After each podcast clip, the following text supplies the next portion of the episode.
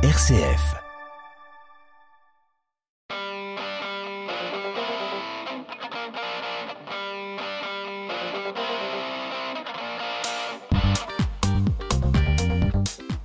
Bonjour à tous et bienvenue sur RCF Loiret dans Aux citoyens, l'émission qui met en avant les initiatives citoyennes du Loiret. Imaginez un immeuble en cœur de ville. Rien de plus normal, me direz-vous.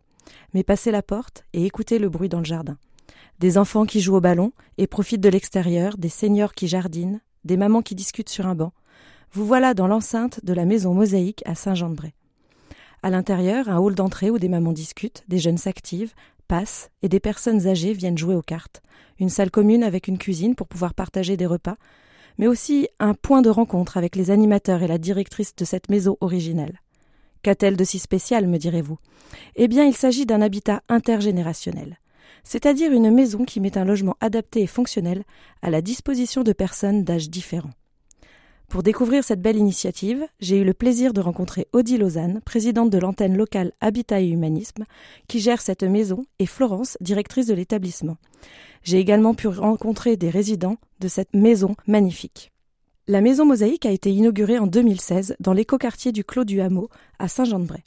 Elle comprend 43 logements meublés, 15 destinés aux jeunes en formation ou en insertion professionnelle, 13 logements dédiés aux familles monoparentales et 15 pour des personnes âgées autonomes. RCF, la joie se partage. Bonjour Odile Lausanne, euh, nous sommes euh, accueillis aujourd'hui dans la Maison Mosaïque à Saint-Jean-de-Bray. Merci beaucoup tout d'abord de nous accueillir dans ce lieu atypique et magique, j'ai envie de dire, qui euh, a envie de mêler toutes les générations. Pourriez-vous nous présenter en quelques mots la Maison Mosaïque de Saint-Jean-de-Bray et en quoi consiste un logement intergénérationnel?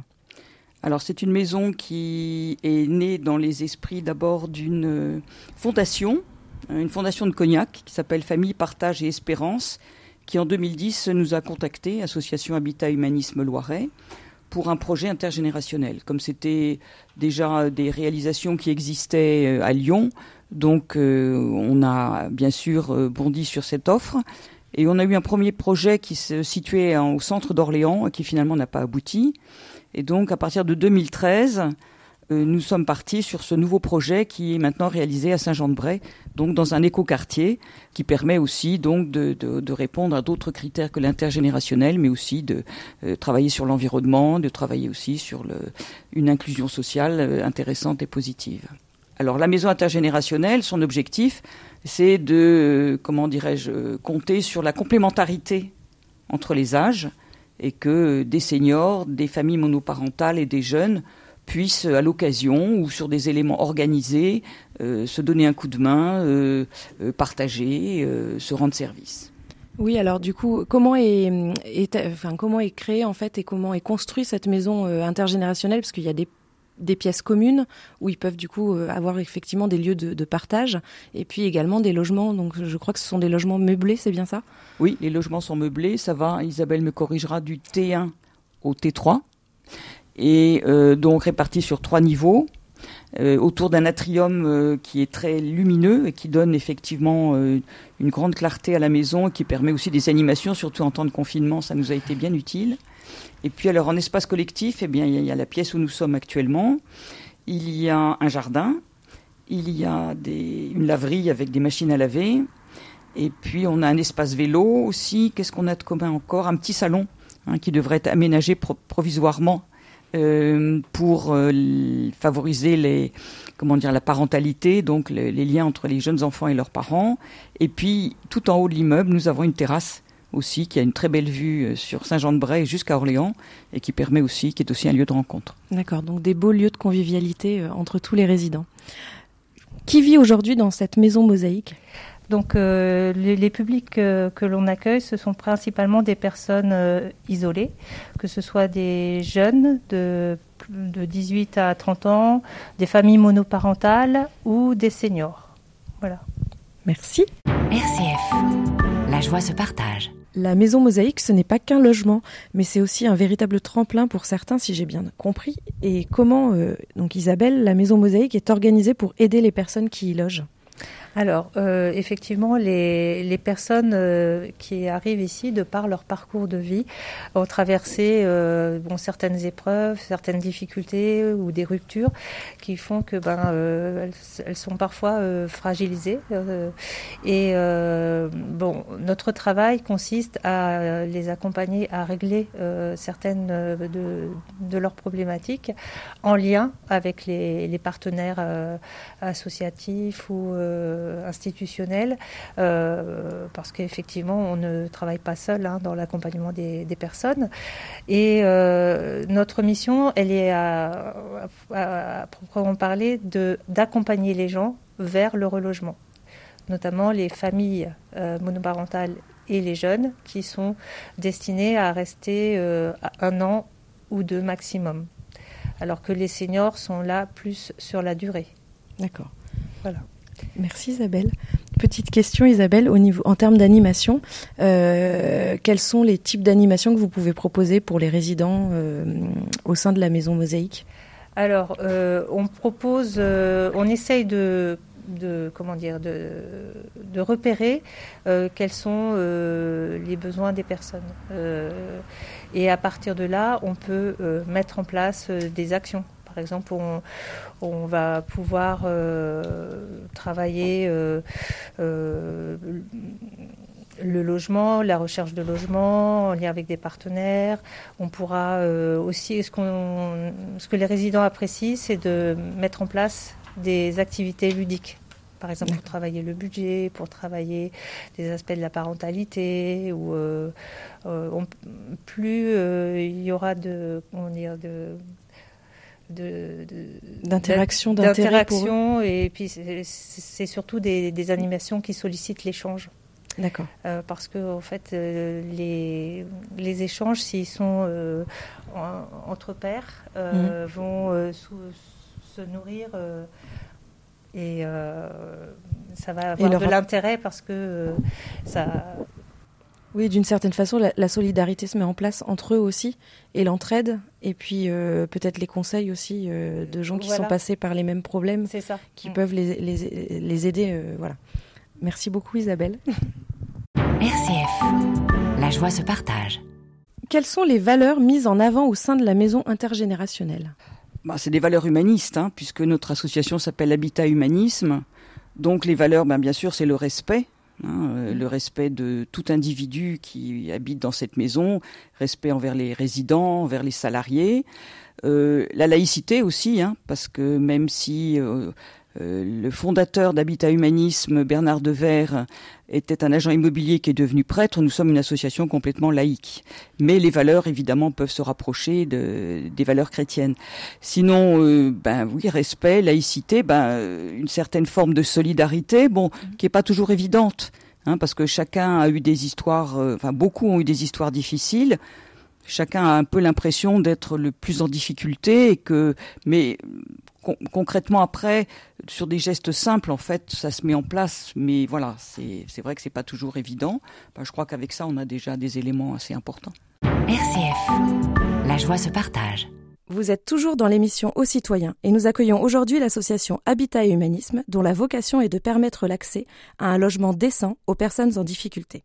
Les résidents de la maison Mosaïque ont souvent vécu des parcours difficiles ou atypiques et se retrouvent dans cette maison pour sortir d'une situation échangée. Les jeunes trouvent un logement et une équipe prête à les guider. Les mamans solos sont épaulées et aidées sur la parentalité et pour faire toutes leurs démarches. Et les seniors trouvent de la compagnie. Nous avons pu rencontrer deux résidents. Bonjour Uldrine, vous êtes résidente de la Maison Mosaïque. Euh, Est-ce que vous pouvez vous présenter et puis euh, nous présenter votre petite famille aussi du coup et puis nous dire ce que vous a apporté la, la Maison Mosaïque et depuis combien de temps vous y vivez? Bonjour euh, Cécile. Donc euh, alors euh, moi c'est euh, Uldrine. Alors je suis maman euh, solo de, trois enfants, un garçon de 10 ans, un garçon de, de 4 ans et d'une petite fille de, de 7 mois. Voilà, donc euh, je réside à la résidence Mosaïque euh, depuis, depuis décembre 2021. Donc j'arrive bientôt aux deux ans de, de, de bail. Et, et, du coup, bah, depuis que j'habite ici, effectivement, bah, je suis arrivée ici parce que je vivais dans une autre ville où j'étais pas mal isolée en fait. D'accord. Donc de ma famille, donc c'était dû à un rapprochement déjà familial. Et puis, euh, et puis euh, c'est vrai que bah, cette maison-là m'a apporté beaucoup de, de, je dirais, de d'accompagnement au niveau de mes démarches, au niveau de, bah, du fait de, de, se retrouver un peu dans, dans, des situations complexes en étant maman solo, mmh. ne serait-ce que de la garde d'enfants ou de savoir peut-être euh, où se diriger pour, pour différentes démarches en fait. Hein. Puis après, il y a aussi en termes, fin, en termes des finances aussi, c'est vrai que ça apporte euh, un allègement parce que voilà après euh, il y a une c'est moins coûteux que, que si voilà euh, j'étais dans un logement privé ou même peut-être des fois un logement social en tout cas enfin parce que je n'ai pas encore eu accès à cela mais c'est vrai que de ce côté-là on a vraiment un, un allègement et puis on se sent pas forcément tout le temps seul. Voilà, on a ce choix-là. Il y a une solidarité entre les résidents, entre les mamans solo peut-être ou euh, Oui, oui. Des amitiés C'est timide parce que je pense qu'après le Covid, euh, ça, ça, a transformé pas mal de personnes. Mm.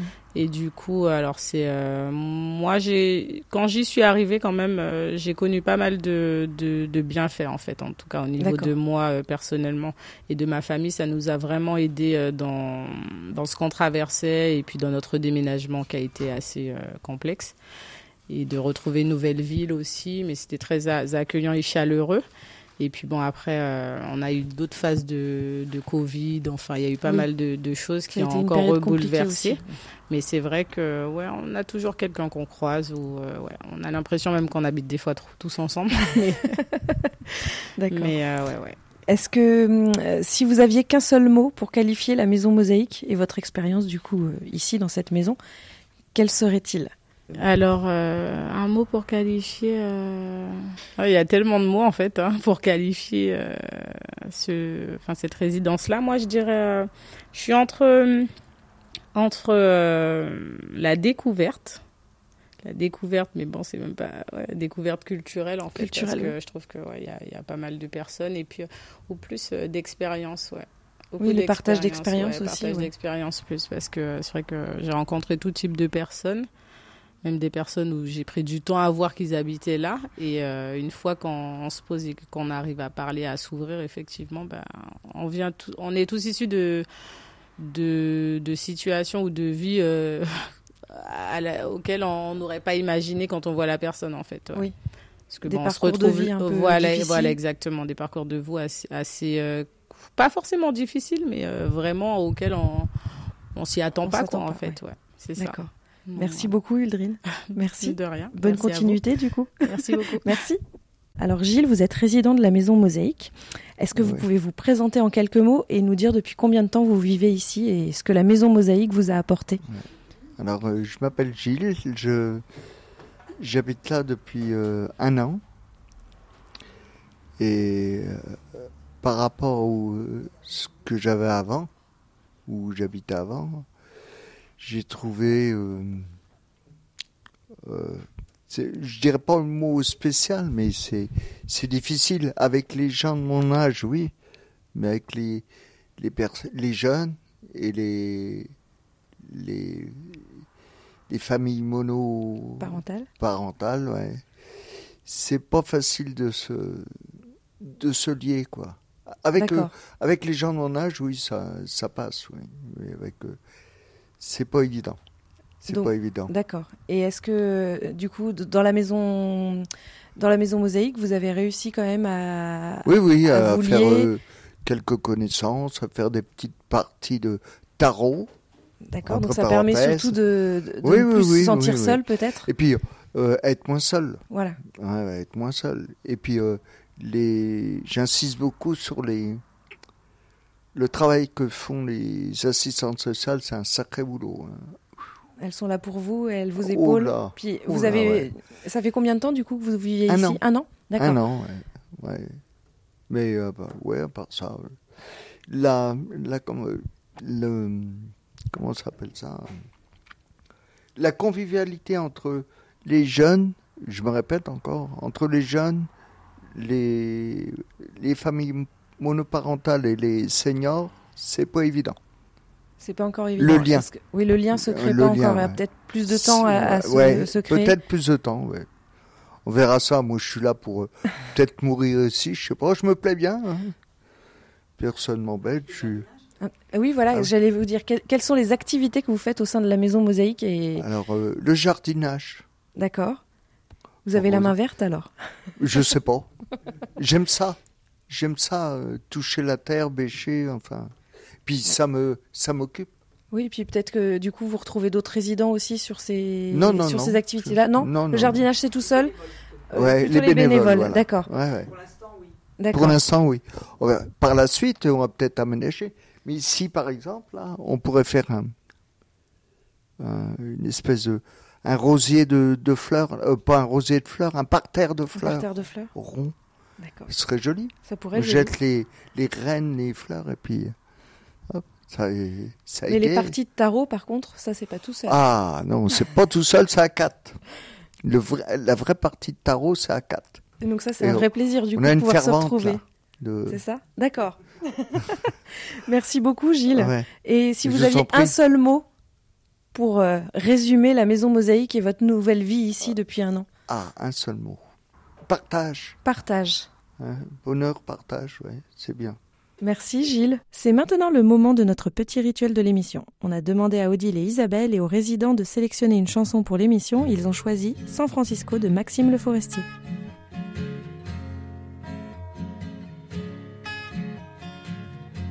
C'est une maison bleue, adossée à la colline. On y vient à pied, on ne frappe pas. Ceux qui vivent là jeté la clé. On se retrouve ensemble après des années de route et on vient s'asseoir autour du repas. Tout le monde est là à 5 heures du soir. Quand San Francisco s'embrume, quand San Francisco s'allume, San Francisco. Où êtes-vous, Lise Luc, Sylvia, attendez-moi. Nageant dans le brouillard, enlacé roulant dans l'herbe, on écoutera tam à la guitare, fil à la quena jusqu'à la nuit noire. Un autre arrivera des nouvelles d'un qui reviendra dans un an ou deux, puisqu'il est heureux, on s'endormira. Quand San Francisco se lève, quand San Francisco se lève, San Francisco. Où êtes-vous, Lise des Luc, Sylvia, attendez-moi. C'est une maison bleue, accrochée à ma mémoire. On y vient à pied, on ne frappe pas. Ceux qui vivent là ont jeté la clé. Peuplée de cheveux longs, de grands lits et de musique, peuplée de lumière et peuplée de fous, elle sera dernière à rester debout. Si San Francisco s'effondre, Francisco s'effondre, San Francisco,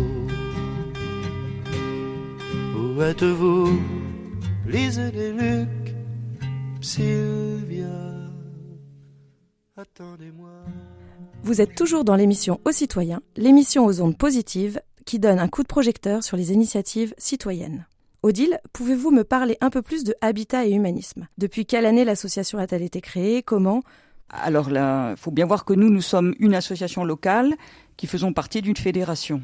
D'accord. Alors, la fédération, le mouvement principal est né à Lyon en 1985.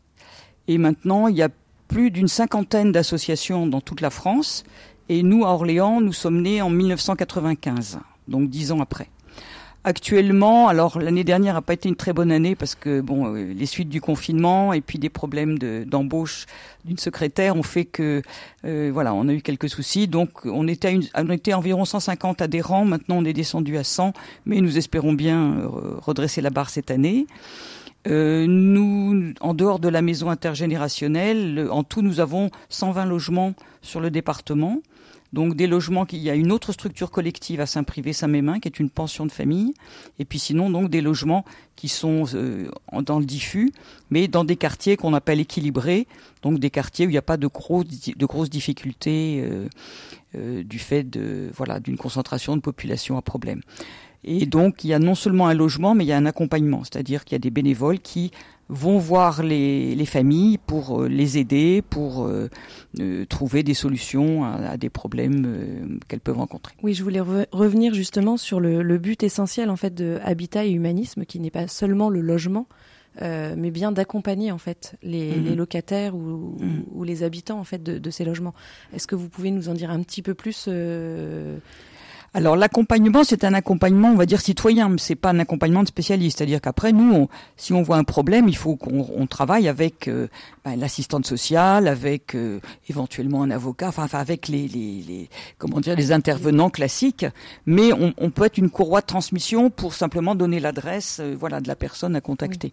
Et puis sinon, ben moi, pour accompagner des, des familles depuis un certain temps, il se crée des liens aussi, euh, alors d'amitié, c'est peut-être un tout petit peu fort, mais enfin des liens quand même de, de voilà, de, de proximité euh, qui font que, ben, après, au fur et à mesure, on, on est accueilli aussi comme euh, voilà des presque des membres de la famille, quoi. Voilà. Oui, une solidarité qui se crée à la fois entre mmh, les mmh. bénévoles, les salariés et puis tous les locataires. Oui, alors les, alors les salariés, c'est vrai que pour ce qui est des logements diffus, euh, le, là, nous sommes essentiellement bénévoles euh, directement. Les salariés jouent moins de rôle euh, parce que, voilà, normalement, ça doit se passer de façon un peu plus fluide. Mais nous avons quand même une secrétaire qui nous aide très largement pour résoudre certains, certaines difficultés. D'accord. Et alors, donc, j'ai entendu tout à l'heure que vous aviez besoin d'adhérents. Comment est-ce qu'on peut venir participer au, au projet de Habitat et Humanisme? Comment on devient bénévole? Ah ben on devient bénévole, on est accueilli, on a des formations, hein, et euh, ben la, la, la, prochaine grande date, c'est comme pour toutes les associations, maintenant c'est rentré en fête, hein, donc euh, début, septembre, Là, on vous attend, et à partir de là, euh, eh bien, on a tout un parcours pour intégrer les bénévoles, les voilà, leur faire connaître l'association et les aider aussi par des formations suivant le type de missions qu'elles voudront euh, remplir parce qu'il y a de l'accompagnement par l'entretien, mais il y a de l'accompagnement par le bricolage aussi. D'accord. Hein. Euh, on essaye aussi de monter des nouveaux projets, donc il y a un accompagnement aussi pour chercher euh, de nouveaux lieux où on peut construire ou acquérir hein, des logements pour aider plus de personnes à se, à se loger. Pour conclure, cette maison mosaïque est une véritable source d'inspiration, et même si la crise sanitaire a mis à mal les envies de partage et de vivre ensemble du départ, le ton est donné, et la promotion de l'entraide et de la solidarité entre les générations a donné des émules. Puisqu'il y a actuellement neuf projets d'habitat intergénérationnel dans toute la France, ce qui représente 172 logements, tout cela en chantier par l'association Habitat et Humanisme. Merci Odile, merci Isabelle de nous avoir fait pénétrer dans cette maison extraordinaire. Merci également à Gilles et Uldrine pour leur témoignage. D'ici là, n'hésitez pas à réécouter nos émissions en replay sur la page internet aux citoyens de RCF ou en podcast. À bientôt.